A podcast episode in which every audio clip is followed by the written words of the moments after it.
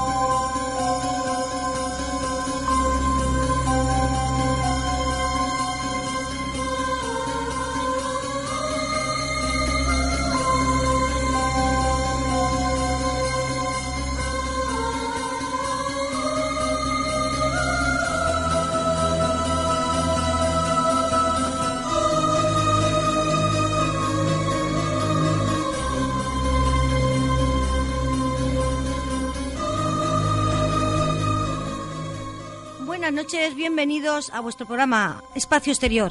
Otra semana más, otro programa, otros invitados.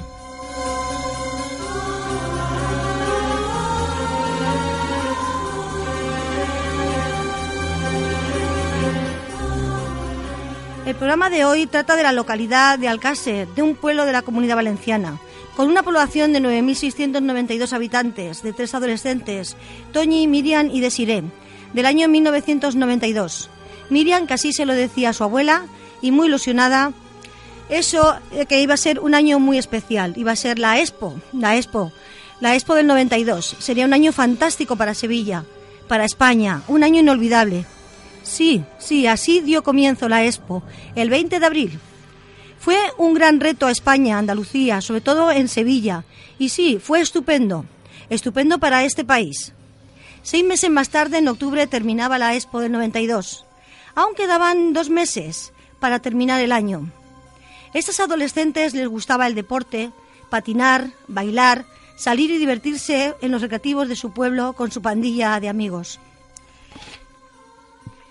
Lo que estas niñas no sabían, que ellas iban a ser las grandes protagonistas del año 1992.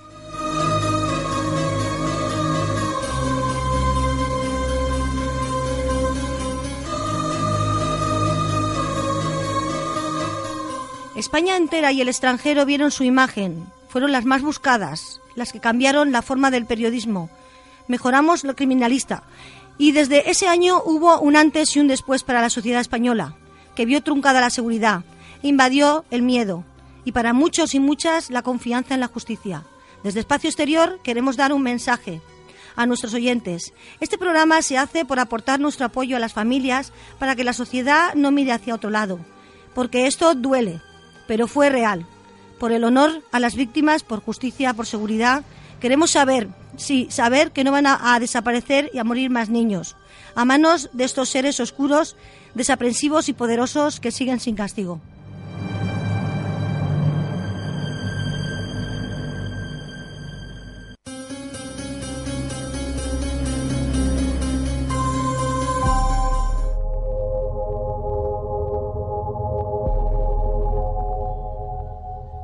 Radio Manises y el programa Espacio Exterior y resto de emisoras donde se emite, no nos hacemos responsables de lo que opinen nuestros invitados. Gracias.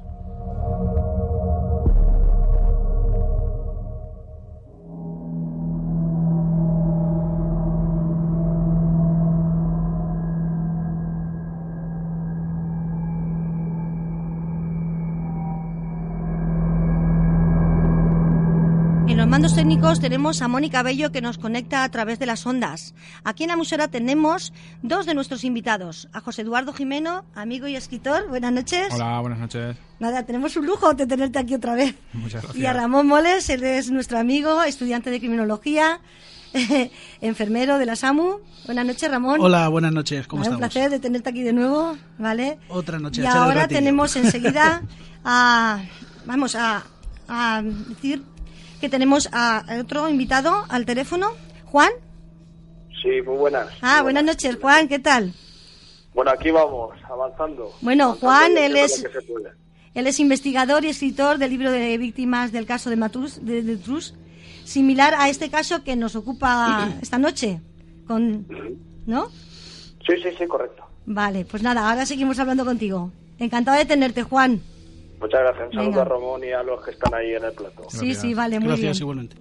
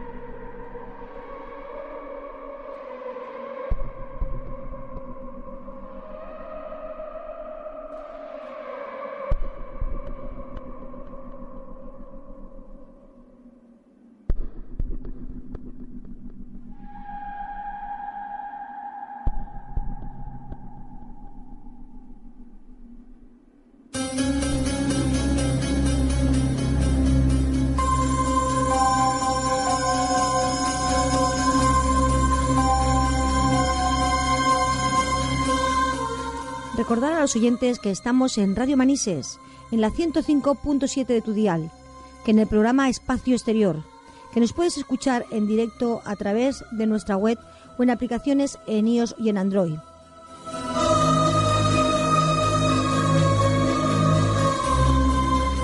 O después, en tu momento, momento de espacio exterior, cuando tú elijas escucharnos en iVoox.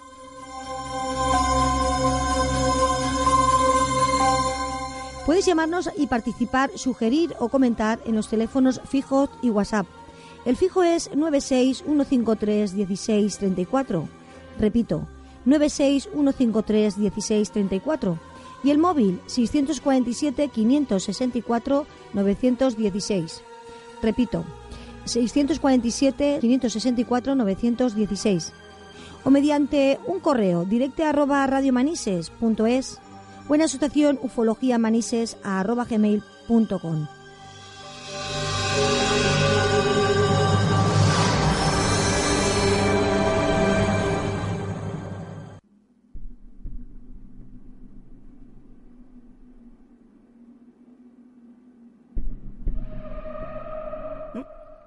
Buenas noches, Juan.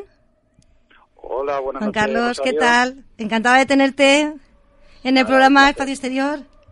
Un placer para mí. Vale, bueno, pues decir a los oyentes que él es Juan Carlos y va a un programa de Biorradio Latido. Él es psicólogo y hipnoterapeuta. Y bueno, te presento ya a los que estamos aquí. Ramón Moles, Hola, mucho gusto. ¿Cómo estamos? José Hola, Eduardo. Hola, encantado. Eh, hola, ¿qué tal, José? y Juan Lan. Bu- buenas noches, buenas noches, encantado. Buenas noches, buenas noches, buenas noches, buenas noches. Bueno, pues vamos a empezar a intentar analizar el caso. Venga.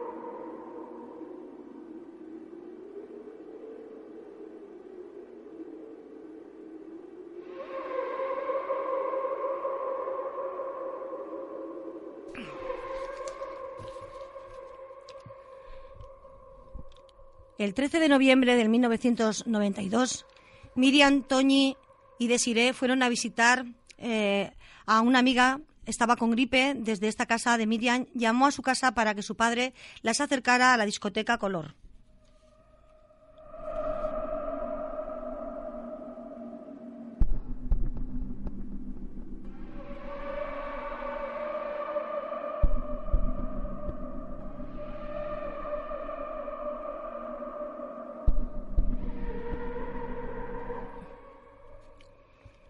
El 13 de noviembre de 1992, Miriam, Toñi y Desiree fueron a visitar a su amiga Esther, que estaba con gripe desde esta casa de Miriam, llamó a su casa para que su padre las acercara a la discoteca Color. Su madre le dijo que estaba en, cama, griposo, y que no eran horas de ir. Las niñas salen de casa de Esther, parece ser que pensando en hacer autostop, eh, se despiden de su amiga Esther y de su madre, y mm, pensando hacer autostop salen de la casa sobre las eh, eh, 19 y 45. Luego otro vecino las vio, es que no es lo que... Ponemos un poquito de música.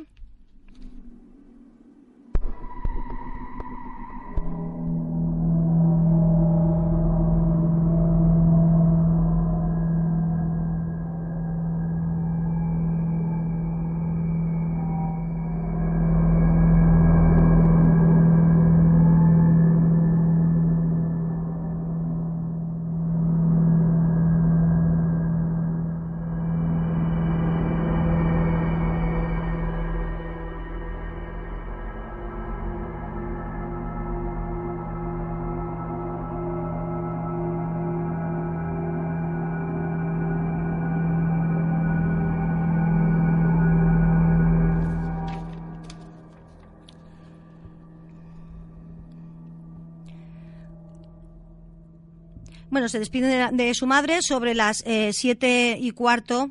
Se dirigen hacia Picasso empezando a hacer autostop, como he dicho antes. Esa noche, al ver que no llegaban a la casa, se las busca por todos los sitios. El padre de Miriam enseguida hace fotos de las niñas, hace carteles para que se sepa y actúa rápidamente. El día 14 con las otras familias de las adolescentes ponen las respectivas denuncias de la desaparición de las niñas. A partir de ese día, Fernando García será el portavoz de las familias.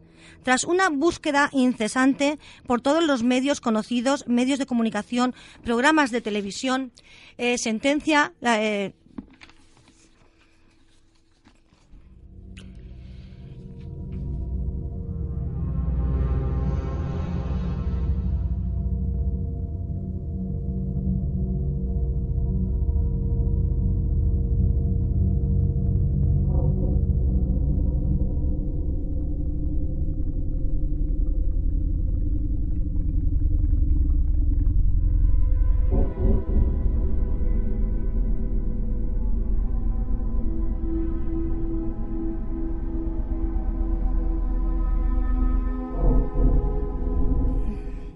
La angustia y el sin vivir al ver que no llegaban a casa de las familias, la comunidad valenciana, el país, todo el mundo las busca, parece que las ven por todos sitios. El día 25 de enero, el padre de Miriam, junto a la hermana de Toñi, van hasta Londres para emitir en la cadena BBC para los países árabes por la trata de blancas.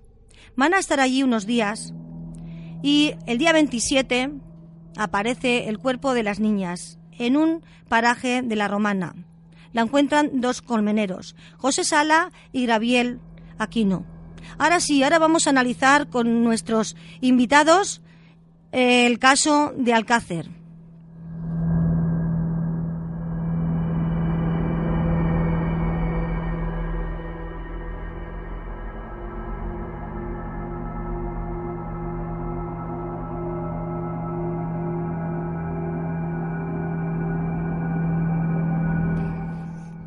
Hola, Juan.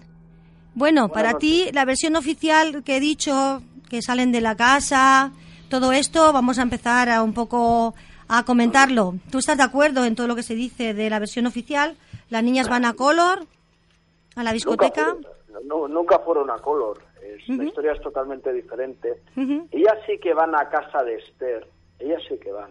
Sí. Lo que pasa que cuando desaparecen, el horario exacto es sobre las siete y media o ocho menos veinte. justo en lo que es la salida de Alcácer con Picasso. Y ahí quedan con el cebo y la gancho. Y en dos coches, cada uno toma un destino diferente.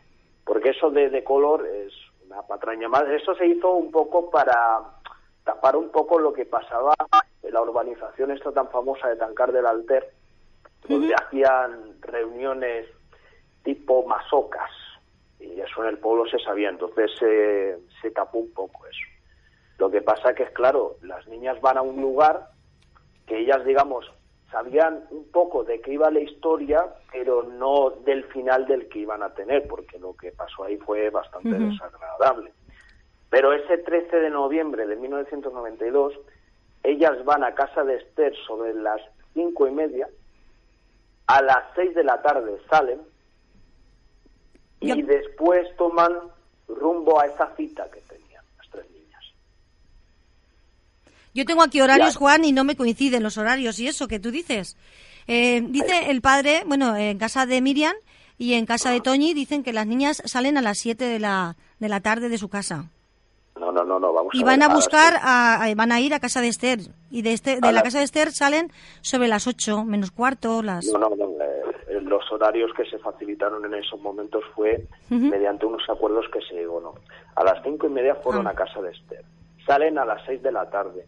Y sobre las siete y media, 8 menos 20, ya no se las ve más en Alcácer o Picasen. Es decir, justo quedan en la salida. Y es una especie de secuestro, pero no de secuestro, porque ellas suben perfectamente a los vehículos.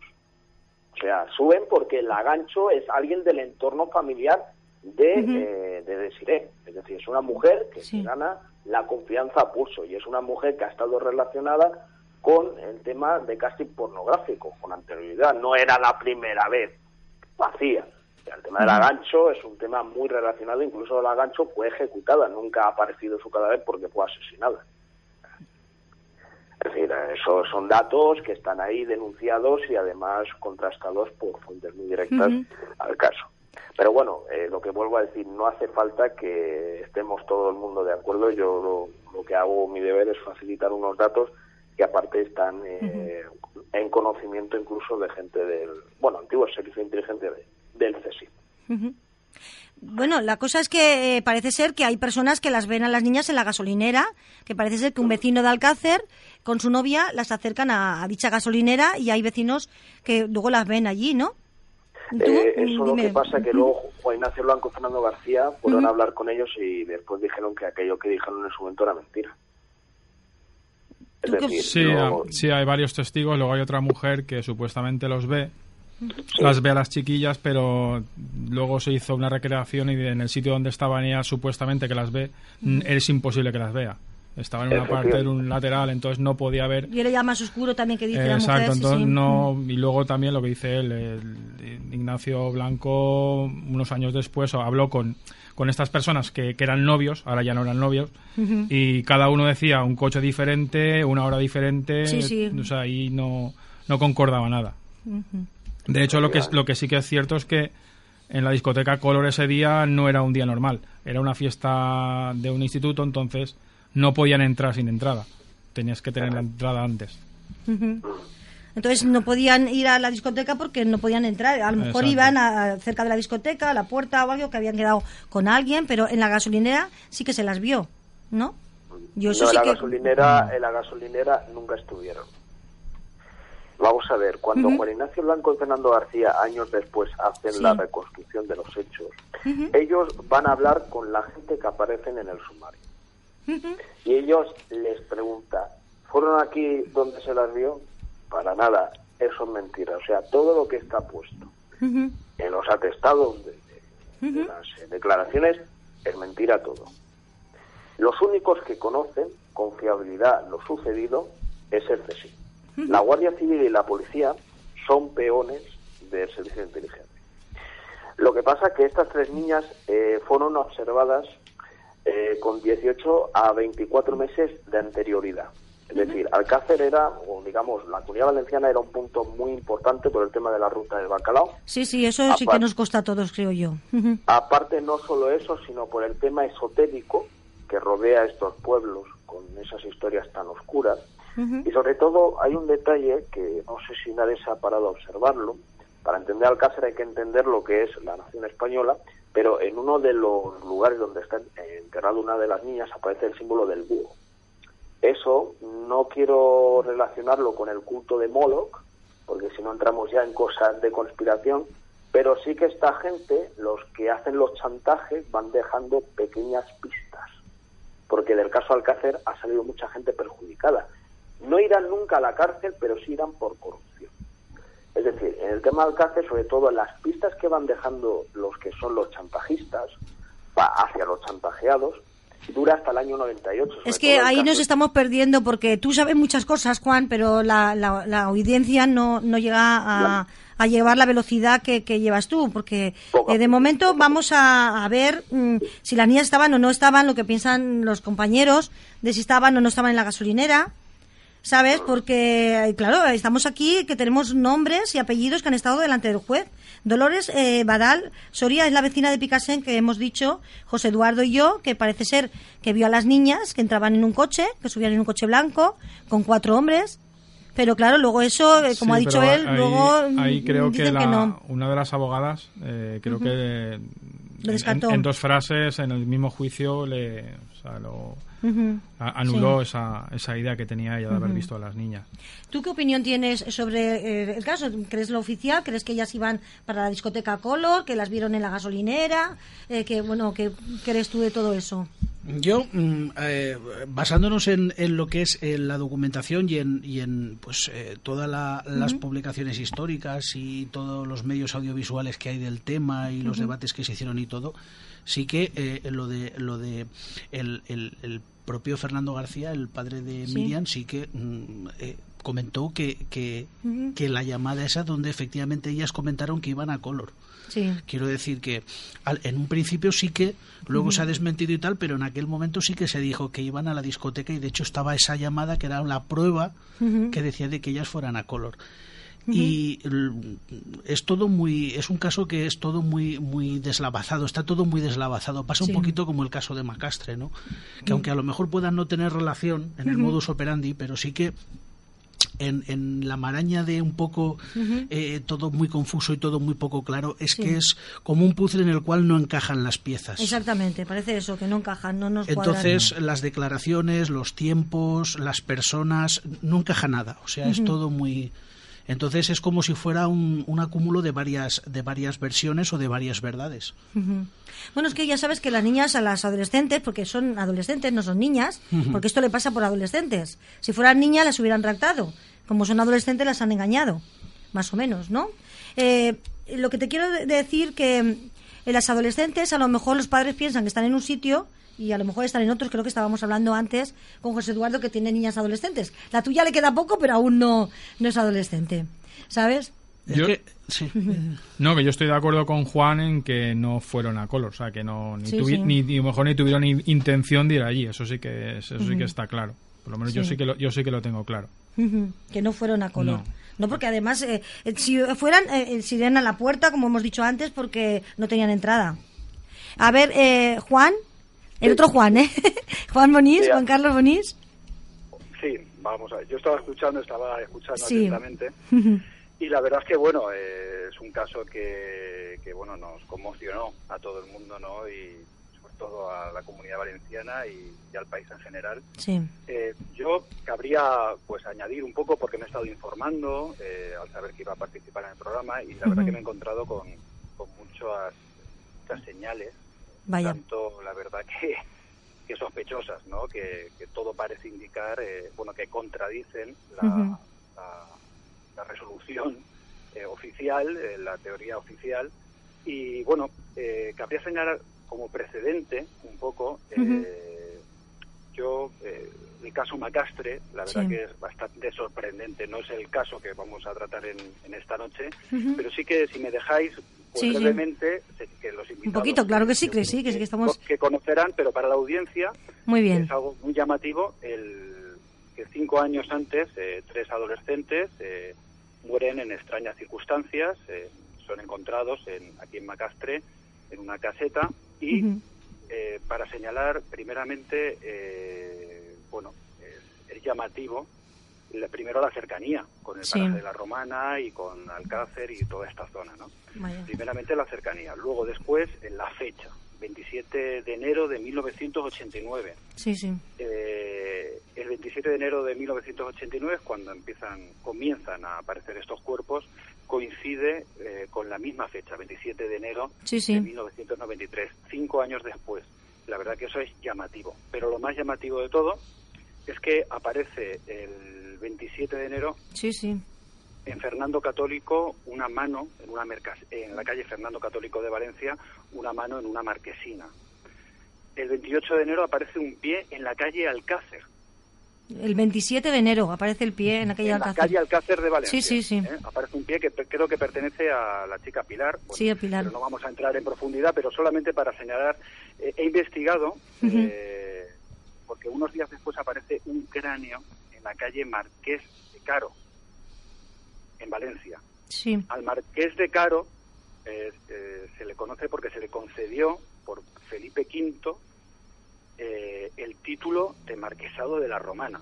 Yo la verdad que cuando he conocido... Madre mía, eso ya no lo sabía yo, eso me has dejado, mira... La casualidad no existe. No, no, no, existe la casualidad. No, me ha dado tiempo a contrastarlo, no me ha dado tiempo a contrastarlo, pero es llamativo, ¿no? Parece Parece ser que el, caso Macastre eh, fue como un ensayo, un ensayo o un aviso, ¿no? Mucha gente... Parece más unas señales, unos avisos, parece más, sí.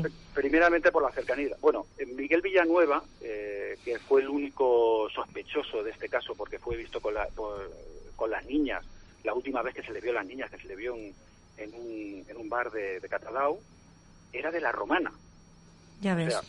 es decir, hay ciertos señales que me han, llamado poderosamente la atención. Y luego eh, sí que cabe señalar, que lo saben también los invitados, desde luego, que había un encapuchado eh, que acosó o intentó, bueno, estuvo en la finca, eh, bajaba Miriam, creo que era, bajaba con, la bolsa de basura dos meses antes de que desaparecieran. Sí, sí. Baja, con la, baja a tirar la basura y este encapuchado estaba en la finca, debajo de la escalera, con unos guantes y Miriam reacciona tirándole la bolsa y esto fue relatado posteriormente creo que por su, por su madre. Entonces, bueno, eh, ya de principio, bueno, eh, hay cosas que la verdad que, extrañan y, llaman mucho la atención. La verdad que sí, mucho, mucho. Sí, sí, ahora José Eduardo. Quería preguntarte, ¿podría haber eso, eh, sido eso un, un primer intento de, de rapto o cómo lo ves tú? Yo creo que sí. ¿Y, salió Rena? ¿Salió Rena? ¿Quieres decir? ¿O una prueba? Sí, sí. ¿O una prueba? A ver. ¿Y estaban vigilándola? Eh, el caso, el, cuando el encapuchado, queréis decir, ¿no? Sí, sí, sí. Decir, Juan? Eh, yo creo que sí, yo creo que sí, vamos. Parece a nadie es muy poco usual que te estén esperando y que luego casualmente luego después acaban siendo raptadas y claro. yo creo un seguimiento o así la estaban siguiendo a mí vamos si siguiéramos, si siguiéramos esa línea de investigación, podía ser que el objetivo era, era esta chica y luego las otras dos eran porque iban juntas y, y, llevaron... ¿no? Podría ser porque creo que Miriam es la que, bueno, dentro de la autopsia yo creo que es la que tiene más cosas extrañas, ¿no? Por llamar, es como, como, que con la que se cebaron más, ¿no? Pero bueno, no sé, más adelante Vamos contando, sí. Eh, José Eduardo va a comentarte alguna cosa. Sí, yo, yo una pregunta como psicólogo. Eh, ¿Tú piensas que fue hubo un antes y un después en, la sociedad? O sea, en la sociedad española, porque antes todo lo que eran los crímenes así muy sangrientos o, secuestros con, defunciones, lo que veíamos todo en las películas, lo veíamos en, en, las películas americanas. Luego me estaba comentando también antes Ramón que también coincidió con la serie Twin Peaks. Entonces, ¿tú piensas que, que hubo un antes y un después? Eh, o sea, la gente vio que en realidad lo que pasaba en la televisión podía pasar también aquí. Entonces, con, con todo ese bagaje, la, presión mediática sobre, digamos, la, la sociedad y, los políticos y todo, digamos, la gente que manda, pudiera hacer que empezara desde un principio a empezar a, a, manejarse una maquinaria para empezar a tapar cosas y que la cosa se acabara rápido? Hombre, yo, yo creo que indudablemente eh, fue, yo creo que forma parte de ese inconsciente colectivo ya, ¿no? Ha quedado marcado en, toda España, no solamente Alcácer, ¿no? Eh, cuando nombras Alcácer, lamentablemente, pues para esa población, pues es como que, que, nos viene a todos eh, esa, esa situación que yo creo que por diferentes circunstancias eh, pues eh, tuvo un gran impacto. Primeramente, yo creo que más que a lo mejor de esa serie, eh, quiero recordar que en ese momento empezaba Quién sabe dónde, que era un programa pues, super mediático que, se, se, lanzó con las niñas de Alcácer sobre todo, ¿no? Y bueno, eran unos años donde España, era veníamos de las Olimpiadas, es decir, que que, había como mucha convulsa, ¿no? Y, pues claro, lógicamente, ¿no? Saltó a los medios de comunicación, pero fíjate, fijaros eh, esta diferencia con el caso Macastre, porque el caso Macastre eh, pasa cinco años antes, no tiene la repercusión mediática que tiene Alcácer por esas circunstancias, yo creo, ¿no? Por, el periodismo y tal. De hecho, yo, yo recuerdo que solo apareció en, la prensa solamente y ya está. Yo creo que ahí tuvo mucho que ver eh, Fernando García, porque luchó mucho, eh, enseguida empezó a sacar las fotos, enseguida empezó a divulgarlo. Y entonces yo creo que esa fue la gran diferencia, que realmente ahí nos enteramos todos de todo lo que estaba pasando. hay, una diferencia, y ya acabo, es el caso Macastre son tres adolescentes que vienen de familias destructuradas. sí. el perfil que no, que no tienen importancia, porque al principio, de hecho, creen que, bueno, que ha sido una pasada de drogas, que ha sido... Y bueno, lo justifican. Pero aquí en el caso de Alcácer eh, son tres niñas, sobre todo la hija de Fernando García, que, bueno, que tienen, son de clase media alta. Y, claro, ahí ya eh, se mueve pues fondos también por parte sobre todo de Fernando García y sobre todo eh, valorar, valorar yo creo que la persona de Juan Ignacio Blanco, ¿no? y, porque se esforzó sobremanera, se implicó sobremanera y pagó, pagó seguramente como muchos en el caso en el caso Alcácer, pues eh, con su persona, su profesión y, fue denostado injustamente, mm. pienso yo, y bueno, valorar esa esa persona de, Juan Ignacio Blanco. Sí, sí, un valiente, un valiente, pero bueno, es lo que pasa que que no puedes hablar mucho porque luego él sabía mucho y molestaba mucho. Fueron dos moscardones fuertes en el caso que molestaban, parece ser que molestaban. De tanta información, la gente, pues, tuvimos eh, mucha repercusión y bueno, fue psicológico porque luego todo lo que llevó cuando encontraron a las niñas, pues eh, todo fue un caos.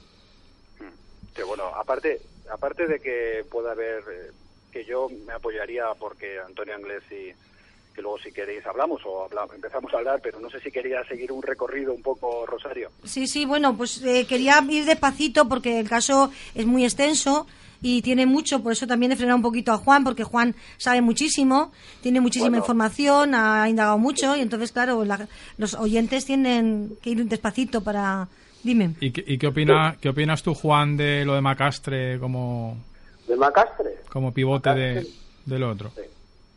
Macastre fue un primer ensayo, no le sale bien las cosas porque ven que estos jóvenes son de clase baja. Pensar que varios de ellos estaban en, algún centro de menores de Bodella, creo recordar. Todo me lo comentó un forense de, alto rango. Y lo que pasa es que ahí sí que hay algún descuartizamiento que otro, hay unas marcas muy parecidas, pero no hay que olvidarse que en aquellos años había lo que es eh, la base esta de, campamento de campo militar en Paterna, mm. y esto se investigó, que pertenecía al conde de Trenor. Este hombre que era el de Coca-Cola, ya fallecido, bueno, pues este señor dejaba lo que era su base para que vinieran eh, paramilitares de otros países, en el que se encontraba eh, militares del Mossad y, bueno, paramilitares del Mossad y gente eh, que provenía de, Colombia. Esto también conectaba con el tema del narco, que es también el conocidísimo caso de la Operación Niebla, que es el nombre que se le asigna al caso Alcácer por parte de ya las fuerzas de inteligencia. ¿no?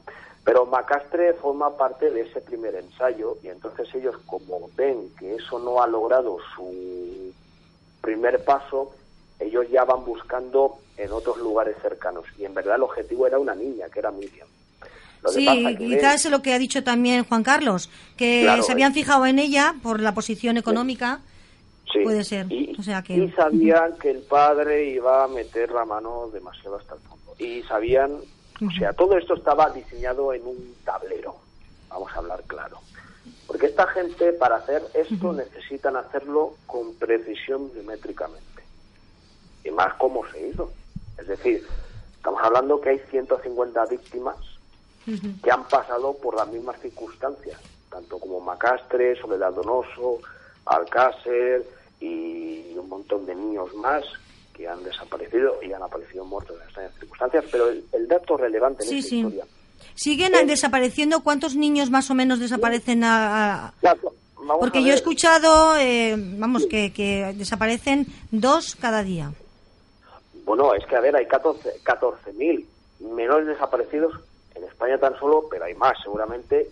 Estamos hablando de España, de aquí, de Valencia, de la comunidad valenciana. No, no estoy hablando en toda España 14.000.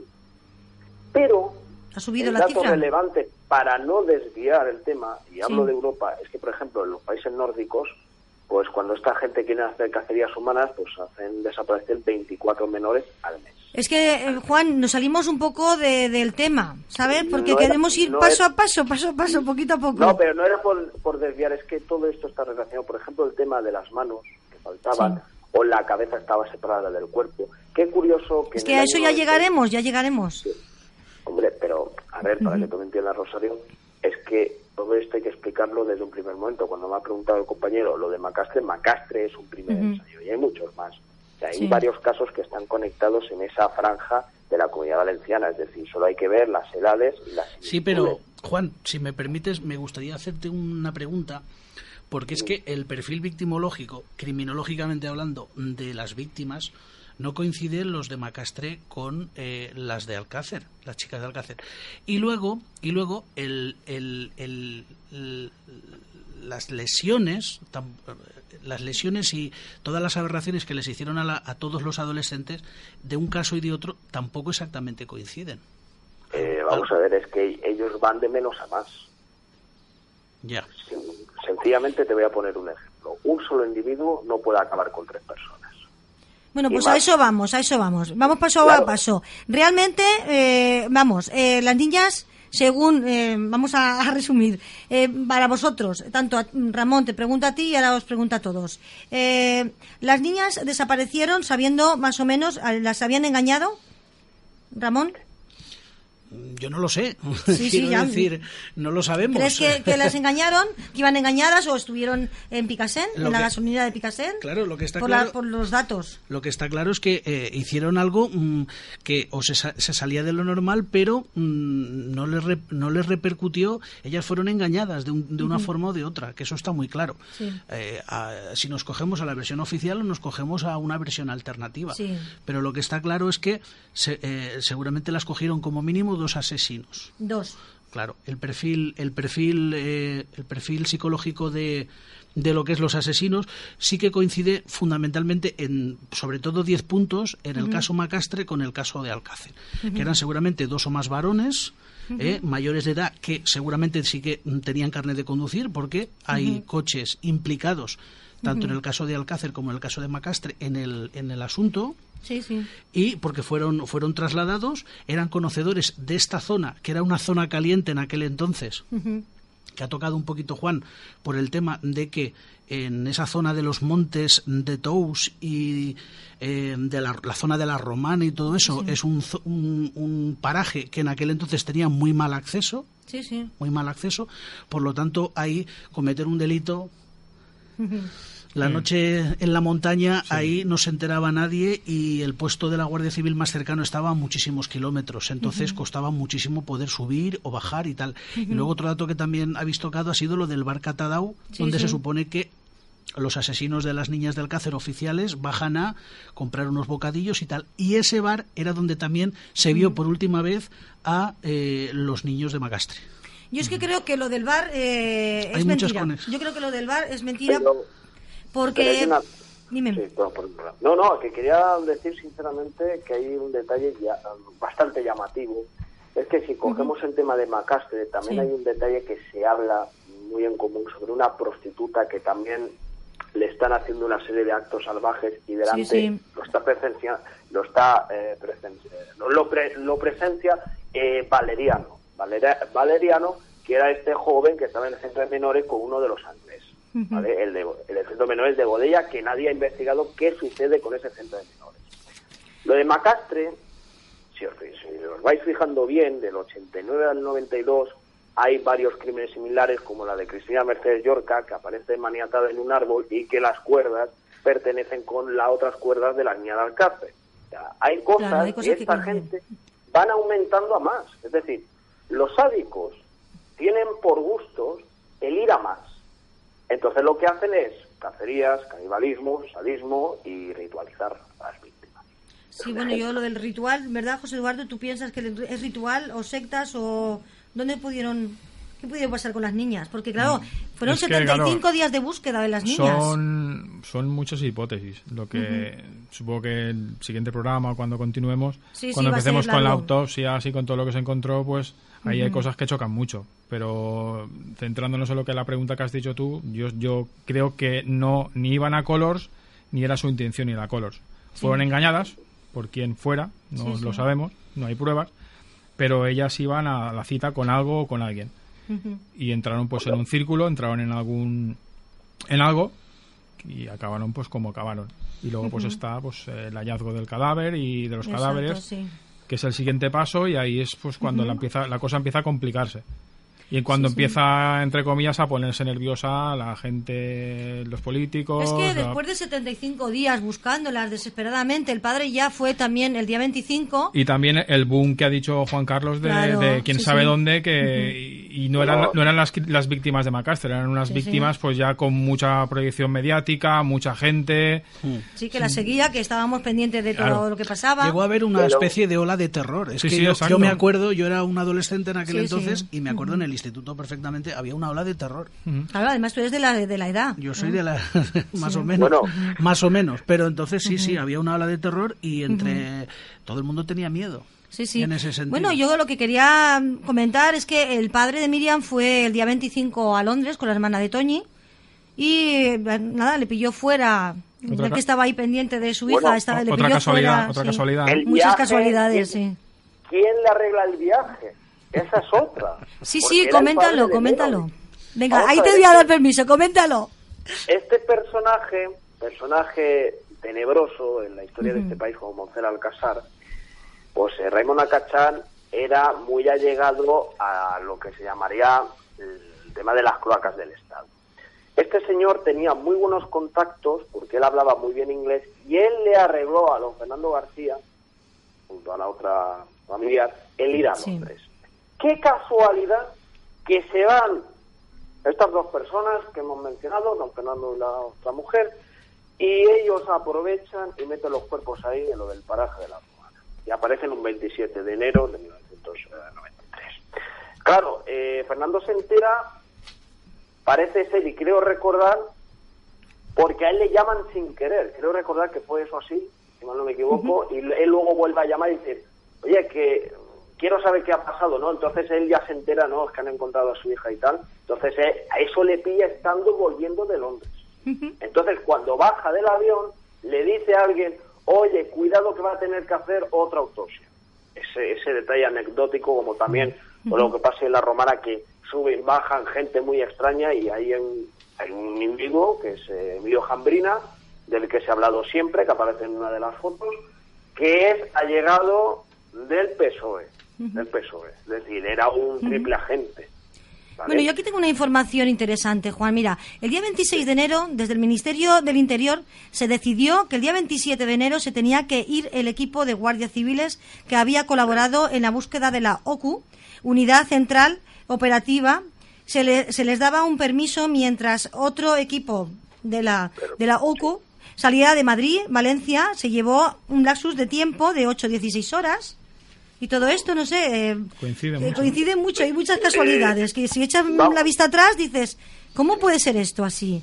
Qué casualidad que fuera Corcuera y eso que le dijera a uno de estos de, ahí de Valencia, cuidado cuando aparezcan los pelos, eso, eso le pasó al señor Corcuera, que fue a Valencia, con dos días de antelación. Porque del 25 al 27 pasan muchas cosas. Y también cuando nos fijamos en el libro de Juan Ignacio Blanco, lo de la secretaria esta que aparece ahí, que se está cachondeando con el juez Bor. Es decir, aquí hay cosas que se han ocultado porque había lo que había, es decir, Vosotros pensar a los que estáis aquí participando ahora, imaginaros que esos cuerpos estén poniendo en peligro a la nación. Es un ejemplo, no por abordar este punto, pero por eso tenía esta magnitud tan importante. ¿Quién sabe dónde? ¿Quién hizo quién sabe dónde? Es que si indagamos, daremos con muchos puntos que han estado ocultos durante muchos años. Estamos hablando de un caso que han, habido, que han habido incongruencias, no, han habido cosas que se han tapado. Entonces, ¿qué opinas tú de lo de la, de la UCO? De lo de la UCO, la, Unidad Central Operativa, vamos a ver. Eh, la, UCO vamos a ver, vamos a poner un ejemplo, dicen, venga, tenéis que ir, pero después volver, es decir, se estaban tomando el pelo. No, pero vamos a ver, eh, aquí en Valencia eh, le dieron permiso a los que estaban aquí que habían colaborado en el caso Alcácer. Sí, pero lo, lo que pasa con la UCO es el día 27, el día 27, estos de la de la UCO llegaron a Valencia, pero no supieron nada de los cadáveres ni de las niñas hasta por la noche. ¿Esto qué pasó? ¿Por qué ese lapsus de tiempo que pues vamos a ver, porque, vamos a ver, cuando están poniendo los cuerpos para que aparezcan, eh, empiezan a mover pruebas. Porque, por ejemplo, cuando ven lo que ha pasado, no se lo dicen hasta horas después, porque la escena de la romana estaba siendo manipulada. Cuando le dicen a los colmeneros, venga a poneros un guante y buscar qué hay por ahí, en las colmenas, en enero, cuando ni las abejas están por ahí. Ya te están dando a entender que algo huele a champufina. Sobre todo ellos siempre han dicho y han jurado, eso es el puño de un hombre. Sí, con un reloj, sí. Claro. Y luego, luego les enseñan una fotografía que solo se ve un radio y un cubito con un reloj. Entonces ellos siempre han mantenido, incluso en el juicio, que eso esa no es el brazo que vieron. Él vieron el brazo de un hombre con un reloj. Y no solo eso, es que aparecieron más huesos de, personas diferentes que no coincidían con las niñas. de cómo, cómo, podía ser que lo que también se decía que las niñas mantenían ciertos huesos intactos y luego habían otros huesos de otras personas dentro de la fosa. ¿Y qué pasó con esos huesos, Juan? ¿Desaparecieron pues o qué pasó? claro, vamos a ver. Habían dos alfombras, la azul y la marrón. Sí. La azul la hicieron desaparecer, dejaron la marrón. ¿De qué era la alfombra azul y por qué su misterio de la alfombra? Pues eso es una de las preguntas. Bueno, alfombra o moqueta, ¿eh? O moqueta, que la moqueta es más inferior. sí, sí, era, alfombra. Sí, sí. Claro, la alfombra azul es que habían pelos que incriminaban a gente del Estado. Bueno, resulta que, que la, la, oficial, la versión oficial dice que estaban en la casa esta de la romana y las llevaron allí a morir, allí con un tiro en la cabeza. Las niñas, las niñas, ¿tú crees eh, cómo estaban? Ahora es una pregunta que te la digo a ti, Juan, luego lo dirá Juan Carlos y luego aquí los de la mesa, ¿vale? Eh, creemos eh, que desde la casa de la romana, allí hay 400 o 500 metros, las niñas estaban muy mal, por lo visto, por lo que sabemos. ¿Crees que podían ir desde la romana allí andando con los dolores que tenían y cómo estaban, sin haber una gota de sangre, ni un diente por ahí en medio, ni, ni nada? ¿Dónde estaban los dientes también? Bueno, eh, fueron de, la romana hasta allí andando. ¿Cómo podía ser? ¿Cómo? Eso lo dijo Ricard, acusándose de que había... O sea, dime. Ricard no sabe nada, solo ha podido saber del paradero de, de Anglés, entre comillas. Vamos a ver, las niñas, cuando aparecen ahí, eh, aparecen de unas maneras, vamos a decirlo así, estaban completamente sin piel en el cuerpo, ¿vale? Es decir, ahí no había sangre. ¿Por qué? Porque no fue en ese lugar donde ocurrieron los hechos. Muy bien, hasta ahí, Juan. Vamos a escuchar ahora a Juan Carlos. Discúlpame, ¿vale? no pasa nada. Es que tenemos el tiempo justo y me gustaría que escucharos a todos. Sí, sí, perdón, perdón. Venga, Juan Carlos, ¿qué opinas tú? Bueno, rápidamente, un poco para poner ahí, yo creo que, que, bueno, tuve la oportunidad de visitar la Romana hace como un, como un año, ese paraje.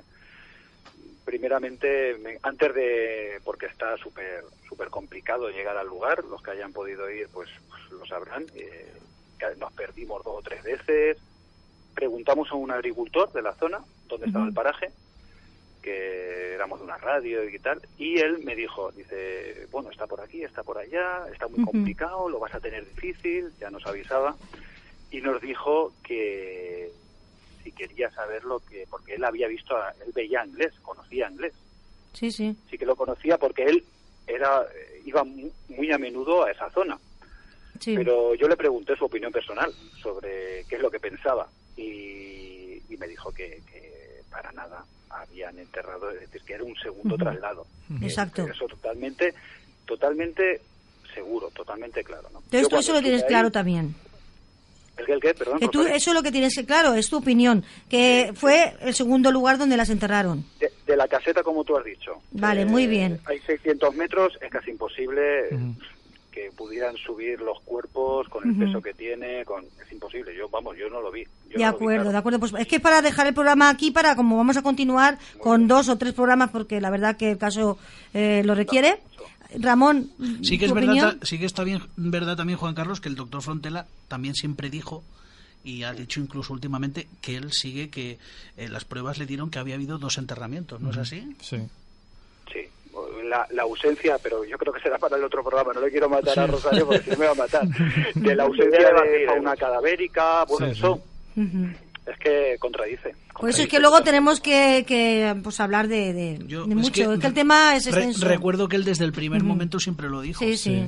él siempre, además, lo, ya lo hemos escuchado últimamente y, lo mismo. Continúa, dime, José Eduardo, pues, tu opinión. Yo creo que es, pues sí, es un doble enterramiento y es absurdo que la alfombra que parece, que mide creo que son 4 metros por, por 4 metros y pesa casi 60 kilos, ya ves. Eh, es imposible que entre los dos eh, suban a los suban a los cuerpos muertos para trasladarlos. Tiene que haber mucha más gente. aparte y más, cuando se dice, perdona, cuando se dice en la autopsia, creo que es en la autopsia que el bueno reciben reciben el tiro a pie de fosa. ¿no? Sí, sí, eso, eso, esa, esa, es la versión de Ricard, porque la, todo se basa en la versión de Ricard. Entonces, hipotéticamente, con un sentido poco lúcido, si tú vas a matar a alguien a pie de fosa, si vas a enterrar luego la, la alfombra, eh, tienes que hacer una fosa más grande, es absurdo. Es absurdo subirte, subirte una alfombra que pesa 50 kilos, 60 kilos, allí y más, más luego cuando se hicieron las pruebas forenses no había la alfombra, no había nada. O sea, es, es, es un resto de enterramiento. adivinar que esa alfombra tal vez, no lo sé, pero no sé lo, lo que opinaréis vosotros, pero es como un mensaje. Sí, es un mensaje. Sí. Pues puede ser, sí. Esa alfombra viene, de algún sitio. Claro una señal, como esto, ¿de dónde viene esta alfombra? Habían pelos, habían pelos. Pero los pelos no se han analizado, ¿no? O no se han querido analizar. desapareció la alfombra, claro. Bueno, Frontela, hasta que no es el juego de, radiografías que tiene, porque nunca lo ha mostrado. Bueno, tenemos mucho de que hablar en otros programas porque la verdad que hay arrestos de las niñas que no aparezcan como unos dientes, que, que si realmente mm, fue ahí en la romana, de la fosa a, la romana, lo que hay, no, no los han encontrado. Mm, la semana que viene hablaremos también de otros hallazgos como los papelitos, que son muy fuertes también. Bueno, pues eh, vamos a despedirnos. Eh, José eh, Juan Carlos, dinos un poco la conclusión de este programa, porque vamos a continuar con otros, pero este ha sido un poquito así rocambolesco. Dinos. Bueno, para, mi opinión personal, que, bueno, pues pues hemos hecho esa introducción y que lógicamente luego, como saben mis compañeros aquí ahora que están en directo conmigo, que, bueno, que, se, que luego hay más sorpresas ¿eh? con la autopsia y todo, y está todo lleno de contradicciones que no, que no son explicables desde, desde la teoría oficial. Para mí no. Venga, ahora vamos a, ver lo que dice Juan para los últimos minutos que nos quedan. Eh, Juan Lan, venga. Pues en primer lugar está a 458 kilómetros. O sea, la primera aparición de los cuerpos. Está a 458 kilómetros es un lugar muy importante de la historia de España y bueno, los lugares todos son lugares públicos relacionados con, o sea, con el, con, el Estado, vamos a dejarlo así. Vale, muy bien, lo dejamos ahí. Hasta la siguiente. Eh, José Eduardo. Sí, que desde un principio pues es un doble enterramiento y utilizaron una fosa que ya estaba hecha, sacaron lo que había en esa fosa y las dejaron a ellas, pero hubo mucha más gente y más de dos personas allí. Para la semana que viene nos comentarás quién podía estar en esa fosa. ¿Vale? Ramón, sí, es que está bastante claro porque incluso la, sentencia de Alcácer lo que dice es que eh, participaron pues los dos incriminados en la versión oficial, pero que posiblemente pudo, eh, está abierto así, pudo eh, participar una tercera persona o unas terceras personas. pero ahí, está. Vale.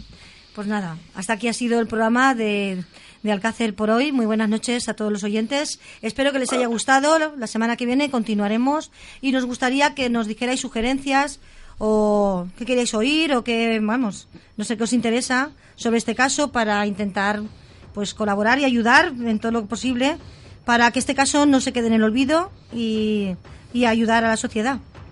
Venga, buenas noches a todos.